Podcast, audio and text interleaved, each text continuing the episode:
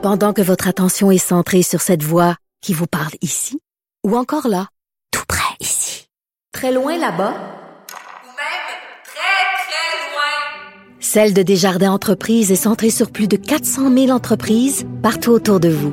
Depuis plus de 120 ans, nos équipes dédiées accompagnent les entrepreneurs d'ici à chaque étape pour qu'ils puissent rester centrés sur ce qui compte, la croissance de leur entreprise. Les effrontés. Joignez-vous à la discussion. Appelez ou textez 187 Cube Radio. 1877 827 2346.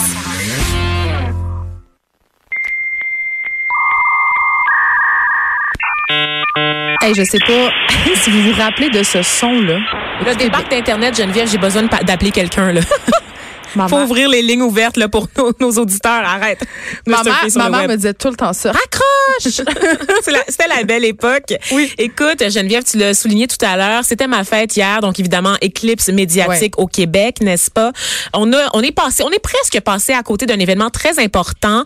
Euh, le 12 mars prochain, donc le mois de mars, souligne en fait les 30 ans du World Wide Web. Et là, j'ai réussi à le dire, Bravo. du triple W, donc de l'internet Geneviève. Donc véritable fenêtre sur le monde aujourd'hui. Et c'est évidemment une invention qui a révolutionné notre, notre vie, nos vies. On compare ça, euh, évidemment, à l'invention de l'imprimerie par Mais Gutenberg. comment on faisait avant? hein? Qu- Qu'est-ce qu'ils faisaient avant les gens? Je sais J'ai pas. déjà du- oublié. Je sais pas du tout. Et Pourtant, je suis née, il n'y avait pas d'Internet. tu sais. quand t'es né, il n'y avait pas d'Internet, Ben. Geneviève? Moi, c'est Parlement. arrivé. Ben, moi, c'est arrivé quand j'étais au cégep, cette affaire-là. Internet. C'est vrai? Ah oui, puis ça prenait justement le petit son qu'on a entendu au début, là. Oui, ça, on l'a tous connu. C'était parce très, que- très long. Puis, euh, ouais, c'est ça. Fait qu'on, on- au début, tu sais, on allait sur des moteurs de recherche genre Copernic, là. Tu sais, c'était vraiment obscur. J'ai connu Alta Vista. Ah oui, puis, on recevait des kits AOL. Oui, la petite disquette. Oh mon Dieu, pour s'abonner à Mais, AOL. mais c'est drôle parce que, euh, bon, euh, qui dit euh, Internet dit ordinateur. Puis, bon, évidemment, moi, j'ai 36 ans, donc les ordinateurs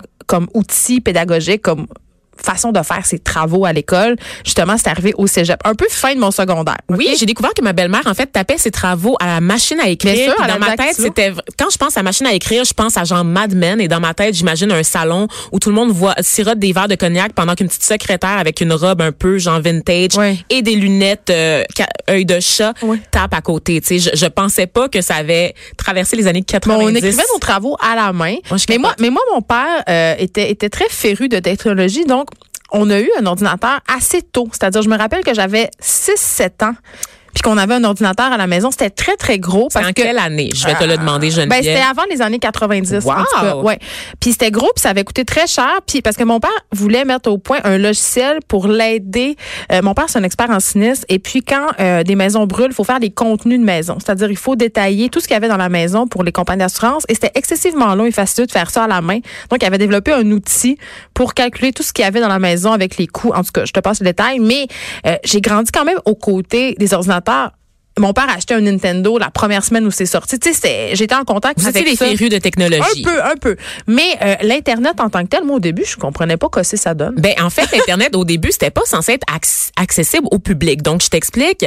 Au début, est-ce que vous- tu connais Slack, Geneviève? On utilise ici Ben oui. chez Québécois Ben oui. Slack pour nos communications et c'est le cas de plusieurs entreprises, donc des services de communication à l'interne pour faciliter les échanges entre les employés. Ben à l'époque, Internet c'était ça. L'inventeur Tim C'est Berners-Lee intranet? C'est un intranet, Ok. effectivement. Tim Berners-Lee, euh, un Britannique qui travaillait au CERN, qui est une espèce d'organisation euh, européenne pour la recherche nucléaire. C'est eux qui font les tests là, avec l'antimatière, puis le truc à, à protons là, pour recréer le Big les Bang. canons géants pour attaquer tout le monde, là? Non, ça, c'est les, les États-Unis. OK, OK. Euh, L'Iran aussi, la, la Corée, du Nord, accessoirement, peut-être même Ça avait l'air très complotiste, ton Ouais, affaire. C'est ça, un peu. Non, bah, il y a Ils ont des- inventé l'Internet. ouais, ouais, c'est ça. Il y, y en a juste pas en Irak. OK.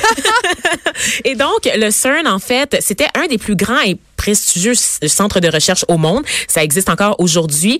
C'est un site qui est à la frontière euh, franco-suisse, pour ceux qui ne savent pas. Là, c'est immense. Là. On parle d'un complexe qui est l'équivalent comme des Nations Unies. Et à l'époque, il y avait 17 000 scientifiques qui travaillaient pour l'organisation. Là, quand je dis à l'époque, c'est dans les années 80. Donc déjà, 17 000, c'est énorme.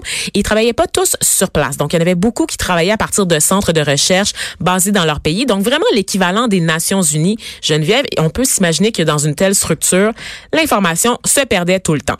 Et là, Tim, il va voir son boss, puis il en peut plus. Il dit, écoute, je vais développer un intranet, comme ça on va pouvoir communiquer à l'interne, on va pouvoir garder des traces de tout ce qui se fait et aussi pas perdre Ah, les fait que contenus là, c'est l'ancêtre du email tel que discuté. tel que discuté précédemment. oui, c'est ça. Et donc, Tim Berners-Lee va voir son patron, dépose un rapport de 16 pages qui détaille son plan pour lancer l'Internet. Son patron, je, je te jure, Geneviève, regarde le tout et fait... Ouais, c'est un peu vague tout ça. On Ah aurait bon? pu passer à côté d'Internet. On ça aurait pu passer à côté de la plus À grande révolution du 20e siècle, effectivement. Finalement, Tim réussit à obtenir un budget pour financer son projet parce que, bon, le patron regarde tout ça et dit, bon, ça a quand même l'air un peu excitant. Donc, pourquoi? pas? Légèrement. Légèrement. Oui. Alors, Tim, dans son bureau, travaille d'abord seul. Il, il développe ce qu'on appelle l'hypertexte, donc euh, la technique qui relie les hyperliens dans un texte, donc pour relayer, relayer quand même la base. C'est la base. Il développe aussi, mais c'est pas lui qui l'a inventé par contre. C'est quelque chose qui existait déjà. C'était les travaux de Ted Nelson, un Américain qui avait organisé ça dans les années 60. Tim Berners-Lee s'est un peu inspiré de ce qui existait déjà. Il a complété en inventant l'HTTP, donc qui permet la connexion entre les documents, l'HTML qui organise les pages en langage codé. Ah, je suis déjà perdue. Moi, je suis perdue aussi, mais Beaucoup regarde, j'arrive à, à le, à, le, à le vulgariser quand même pas pire bien. Tu sais, tasse-toi le pharmacien, là, tu sais, je serais comme la vulgarisatrice du web. Watch out. Pas sûre de ton Je suis concept. pas sûre non Reste plus, mais oui, je tu, dis. tu dis que c'est vague, hein, Geneviève? Ben, Ouais. regarde, regarde, Oui, ça va c'est être ça. moi qui va être C'est responsable de, la révolution du 22e siècle. On est-tu là, du 21e, 22e? Ça, on- je vais être je encore en vie. au 20 Je vais être 21e. encore en vie parce que l'immortalité est à nos Mais portes. tu vas prendre beaucoup d'écorces de boulos pour ça. Exactement. Bon, fait que là, HTML, Et là, l'URL, les adresses qui assignent des adresses à chaque document. Donc là, il avait développé déjà tout ça, tout seul, hein, donc c'est assez impressionnant. Et il avait aussi développé Il y avait clairement pas de vie sexuelle. Il y avait pas de vie sexuelle. C'est un ingénieur. Voyons, tout le monde sait que les ingénieurs informatiques n'ont pas de vie sexuelle. C'est vrai. Tu vas pas Mais à l'ETS en espérant avoir une vie sexuelle. T'as raison, t'as. Mais on- je pense qu'on est bourré de préjugés quand Non, même. mais pour vrai. Si vous êtes ingénieur informatique puis vous avez une vie sexuelle, écrivez-nous sur la page des effrontés. On veut savoir. tout savoir. Mais honnêtement, j'ai une anecdote là-dessus. Et là, vous allez m'excuser la parenthèse, mais c'est trop croustillant. Ah. Je faisais, je travaillais pour les assurances étudiantes et je faisais souvent de la représentation sur les campus, notamment à l'ETS. C'était la j'ai- fatigante qui, te- qui nous demandait si on voulait une La assurance. fatigante qui assurait ton cul quand t'allais faire Ah, ton voyage à Bali, OK, pendant pas semaine de- de lecture. Et donc, Geneviève, j'arrive sur place et j'ai appris que l'ETS, il y a tellement de gars qui vont à cette école que souvent dans les parties de fin de session, ben c'est comme des espèces de parties conjoints avec les Des filles de sexo. Ah. Non, les filles de sexologie de l'UCAM. Ah, c'est le fun. Fait que si tu te magasines un mari, c'est là que ça se passe. Parce que Avoue tu fais c'est un bon salaire en ETS. C'est une très bonne anecdote et ça valait la parenthèse que je vous ai Mais imposée, j'adore chers ça. auditeurs. Mais si vous voulez des maris, tenez-vous près du département d'ETS. C'est dit. Voilà. Et donc, je poursuis. Il y avait aussi développé on the side ce cher Tim. Ce cher Tim. Ce cher Tim, mon boy Tim. Une espèce de système là, pour le multimédia, donc pour les graphiques, pour les discours, pour de la vidéo. Donc, vraiment un visionnaire. Mm. Et le projet est lancé officiellement le 12 novembre 1990.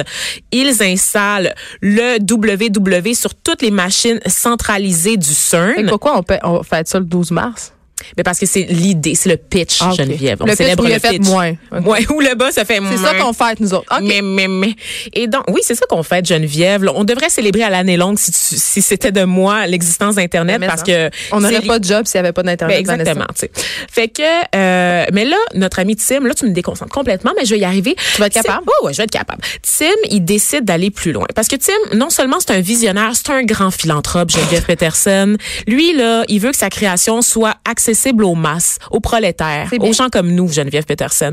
Et là, il décide, malgré les contre-indications du CERN, de rendre publique l'invention. Parce que eux, ils étaient bien satisfaits, hein. Au CERN, ils étaient comme, oh, mon Dieu, on a quelque chose de juteux, on Communiquait comme jamais à l'interne. Exactement. Donc, tes courriels, là, tu sais, cette mode-là de jamais décrocher, là, parce qu'on t'envoie un courriel à genre 8 heures le soir, ça a commencé au C'est eux CERN. autres qui ont inventé ça. Je suis pas sûre qu'on devrait célébrer. C'est eux les maudits. OK. Et donc, le, le, c'est Tim Berners-Lee, en compagnie d'un d'un collègue belge, obtiennent une déclaration le 30 avril 1993 qui permet de rendre Internet public, Geneviève. Et c'est là le début de la fin. Fait que C'est là le début de la fin. c'est là le là, début de la fin, absolument. Parce que là, c'est c'est devenu un monstre incontrôlable. c'est un monstre incontrôlable. C'est un espèce de Big Bang. En 1993, la première année, 130 sites sur le web. 130.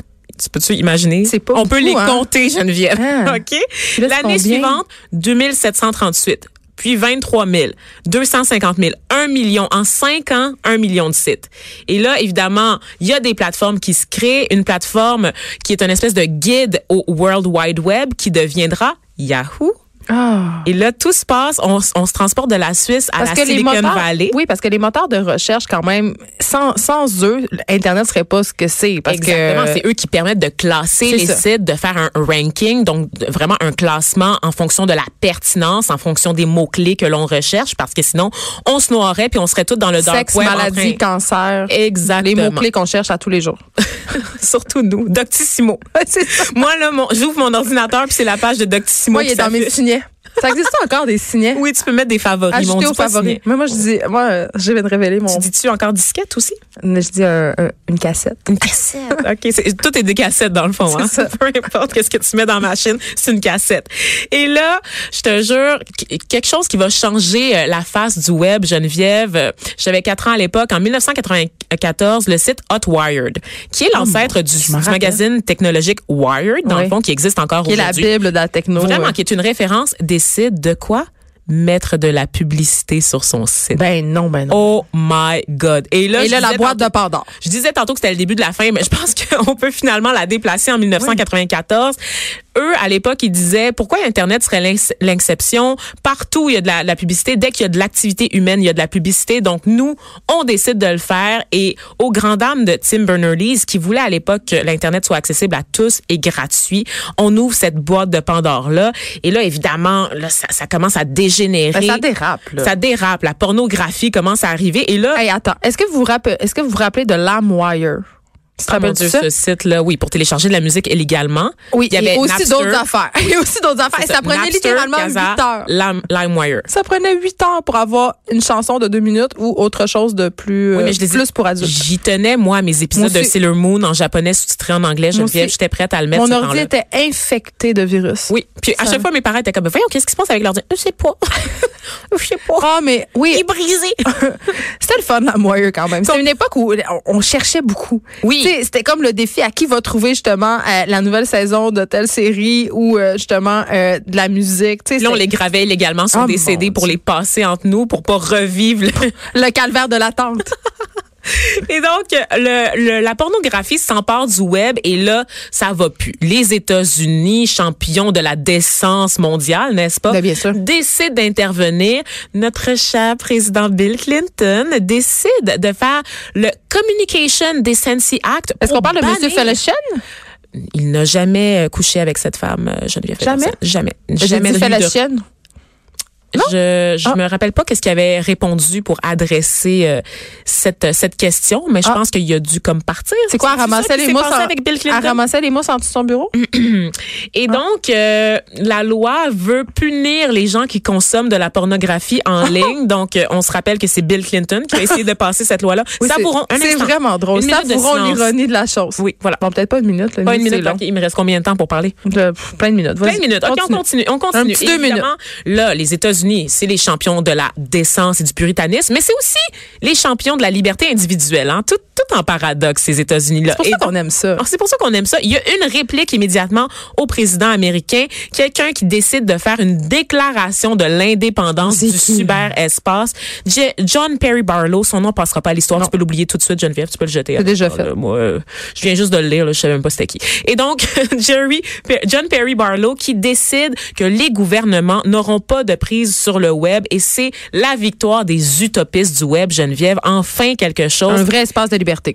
Qui appartient à tout le monde. Mais sauf que dans les faits, ça appartient à personne. Ça appartient à trois Ben, personnes ça Internet. beaucoup à. Google puis à Facebook. Puis à Amazon, là, le Oui. fameux GAFA, qui sont responsables de tous les maux aujourd'hui, parce que le danger, effectivement, ne vient pas de la législation des gouvernements, mais il vient des garages, comme je le disais, de la Silicon Valley, Yahoo, Amazon, Google. Donc vraiment un cauchemar qui fait en sorte qu'on monnaie l'accès à Internet aujourd'hui.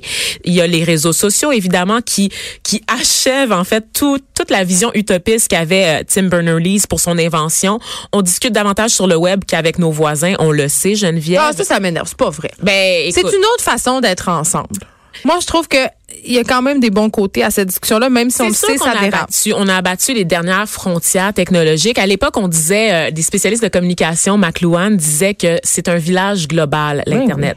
Mais là, le Hey, problème, Internet là, a sauvé ma vie, Vanessa. Moi, j'étais pognée au Saguenay. Tu comprends-tu quand Internet est arrivé puis que là, j'avais soudainement... Plus qui t'avait Ben sauvé. aussi, mais pour vrai, là, c'était une porte d'entrée vers le monde. Quand t'étais une petite fille de région, là, comme moi, là, puis que t'avais accès à rien sauf chez Labé ou chez Sears, là. c'est quand même nice, la bédo. Oui, je sais, mais dans le temps, c'était pas nice de même. Ah non, hein, c'était là, madames qui parlaient anglais. Ben non, la grosse femme anglophone. La grosse femme juive anglophone qui allait chez Eaton. Moi, j'entends tout le temps les histoires des Québécois. Là, je comprends. Il n'y a pas beaucoup de femme grosses femmes juives qui parlent anglais. OK? Fait que c'était les matantes. Et on a, c'était vraiment là, moi, ça m'a permis euh, de m'ouvrir sur le monde. Puis je, je le vois quand je retourne au Saguenay, ce que Internet a changé. C'est-à-dire l'accès à la culture, l'accès justement à une communication, avoir accès à des subventions, avoir accès à ce qui se fait. La, la conversation est rendue globale. Et ça, c'est une très bonne nouvelle. C'est une très bonne nouvelle, mais en même temps, Geneviève, on a l'impression d'un village global, mais quand on y pense, les gens sont plus refermés que jamais. À cause des algorithmes. À cause des, des algorithmes, mais à cause du fake news, à, à cause des mensonges aussi qui prolifèrent sur euh, les, euh, les réseaux sociaux. On parlait tantôt des anti-vaxxeurs, on parlait tantôt de ces gens qui mènent des campagnes C'est sûr que d'intimidation. c'est un lieu On choisit l'information qu'on veut lire, Geneviève, parce que c'est une mine d'or pour les billets de confirmation. Oui, puis on parle aussi des gens qui se radicalisent parce Oui. qu'ils trouvent justement écho. Avant, tu étais tout seul avec tes idées un peu saugrenues. Maintenant, tu peux aisément trouver une communauté en deux clics qui partage tes mêmes idées de fou et là, de crinquer, de crinquer, de crinquer. On le a des message n'est plus contrôlé seulement Ouais. par les autorités, Mais qu'est-ce qu'on par le fait? gouvernement. Mais il n'y a pas de solution. Geneviève, c'est un monstre. La, bo- la boîte de ça. Pandore est ouverte. C'est ça, on a reste juste l'espoir à l'intérieur. J'ai, j'ai un peu peur. On l'a, on l'a refermé. C'est fini. Mais en tout cas, globalement, globalement, c'est quand même sauver l'humanité ou qui va la détruire. Mais je sais pas, mais moi ce que je sais c'est que si c'était pas d'internet, je serais pas assise ici aujourd'hui parce que tu sais moi j'ai commencé ma carrière en bloguant, en ayant un blog qui s'appelait Madame Chose, Tu sais, ça ça permet quand même des belles affaires. Ça y a- tu sais on parle beaucoup de dans cette justement rétrospective là du 30 ans là ce qu'on a vu passer sur les médias, c'est beaucoup justement les côtés négatifs d'internet.